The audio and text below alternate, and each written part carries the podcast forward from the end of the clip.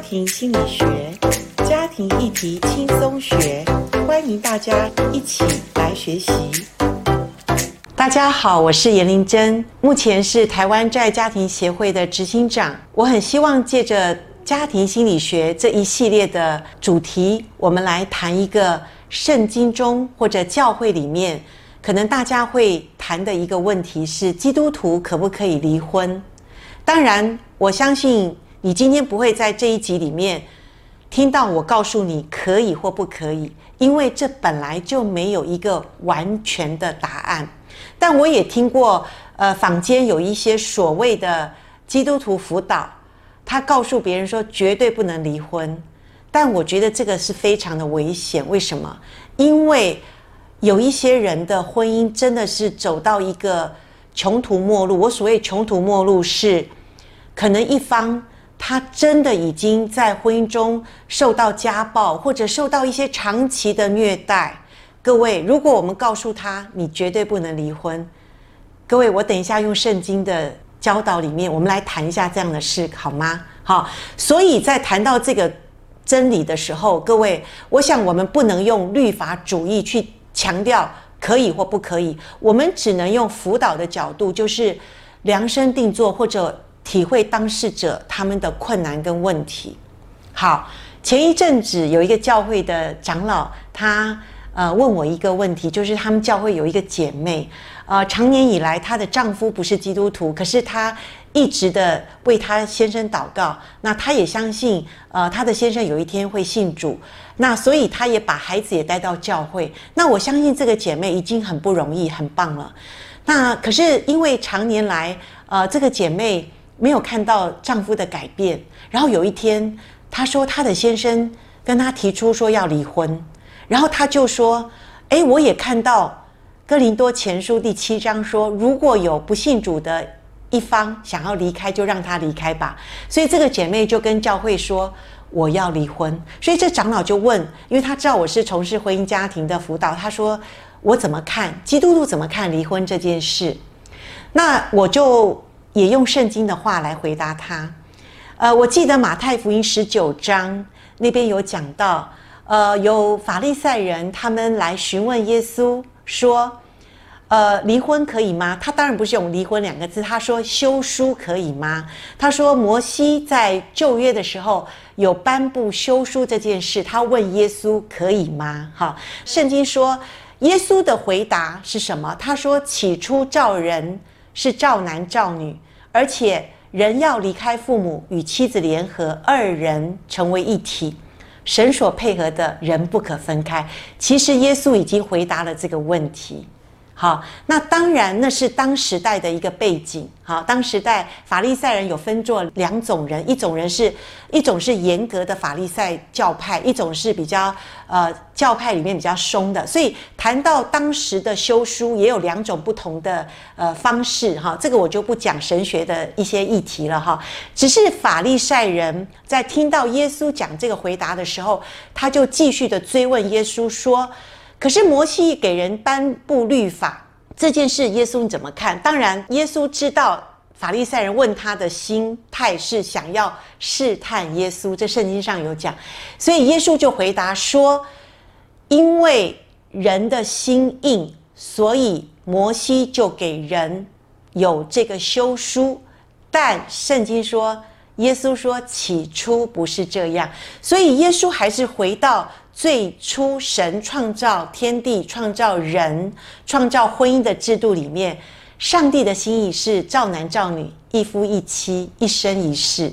当然，我知道罪恶进入了世界，这所有的这些问题，就是各样的问题都出来。所以你问说，到底圣经有没有说可不可以离婚？我可以跟你讲，连耶稣那个时代。有人询问耶稣，耶稣的回答是什么？耶稣也没有说可不可以，对不对？好，所以各位，呃，我自己知道耶稣为什么说人的心硬，我可以体会为什么做婚姻辅导这么多年，我真的面对好多夫妻，有一个先生说，我知道我过去做错，我真的向我的配偶认错。其实他的做错可能是婆媳的问题，他也发现他的太太非常的辛苦，非常的痛苦，他愿意改变。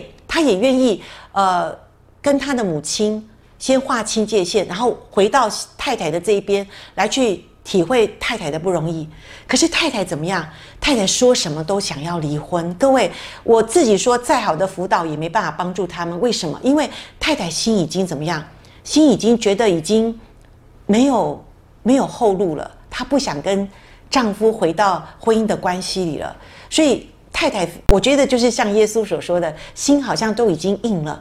那先生怎么样挽回都很难，所以我可以跟你讲，我有点体会到那个心硬的那个耶稣讲的那个那个意思，就是说，有的时候婚姻有各样的面相。当然，我也体会这个太太，因为她过去，呃，婆媳的问题，她到一个地步，她都已经得忧郁症了，真的。因为那时候她先生也不知道怎么去帮助太太，所以这个太太也是非常的痛苦。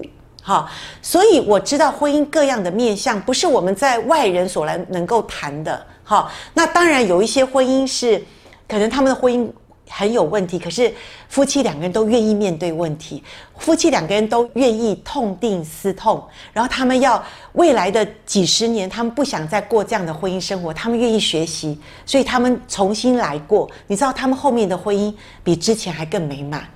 所以各位。离婚不是婚姻要解决问题的最终的或者唯一的答案，但我也不告诉你说，哦，绝对不能离婚这件事。我觉得圣经都有告诉我们，那圣经里面其实教导的哈，有一方不信主，那另外一方。到底可不可以离婚呢？其实彼得前书我很喜欢他那边讲，他说：“你们做妻子的要顺服自己的丈夫，这样若有不顺从真理的丈夫，他们虽然不听道，也可以因着妻子的品性被感化过来。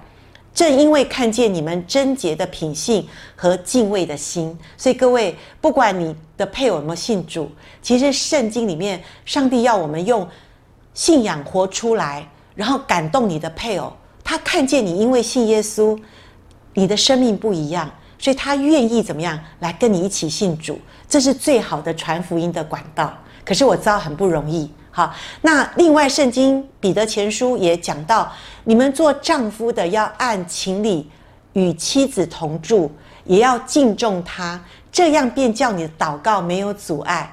你看圣经很平衡哈，不只教导妻子，也教导丈夫。那我们做丈夫的，你的妻子比你软弱，这圣经讲的。那你如果是一个属灵的，或者你是一个敬虔的丈夫，你的祷告要怎么样不会受到阻碍呢？圣经这段讲就是要爱你的妻子，去敬重她，你的祷告就没有阻拦。哇，你看圣经都可以去应用在我们的婚姻家庭里。所以，你愿意遵守神的命令吗？你愿意学习？呃，神的命令是好的，你愿意学习吗？你就可以经历到神的话是信实的，是可靠的。爱主就是遵守神的命令，神就要向你显现，神就要帮助你度过婚姻的为难。所以，各位在婚姻中有不容易的夫妻们，离婚不是解决婚姻的问题的。最好的方法，但基督徒可不可以离婚呢？请你好好的祷告，请你们好好的去面对上帝。我最后会说，请你们可不可以给上帝一个机会？如果你们夫妻都愿意来到神面前，我相信三股合成的力量不容易折断。所以信耶稣真的很好，因为他可以帮助我们婚姻家庭里面是可以面对我们的最深的问题。祝福你，祝福你的婚姻，因着神的介入，是更幸福、更美满。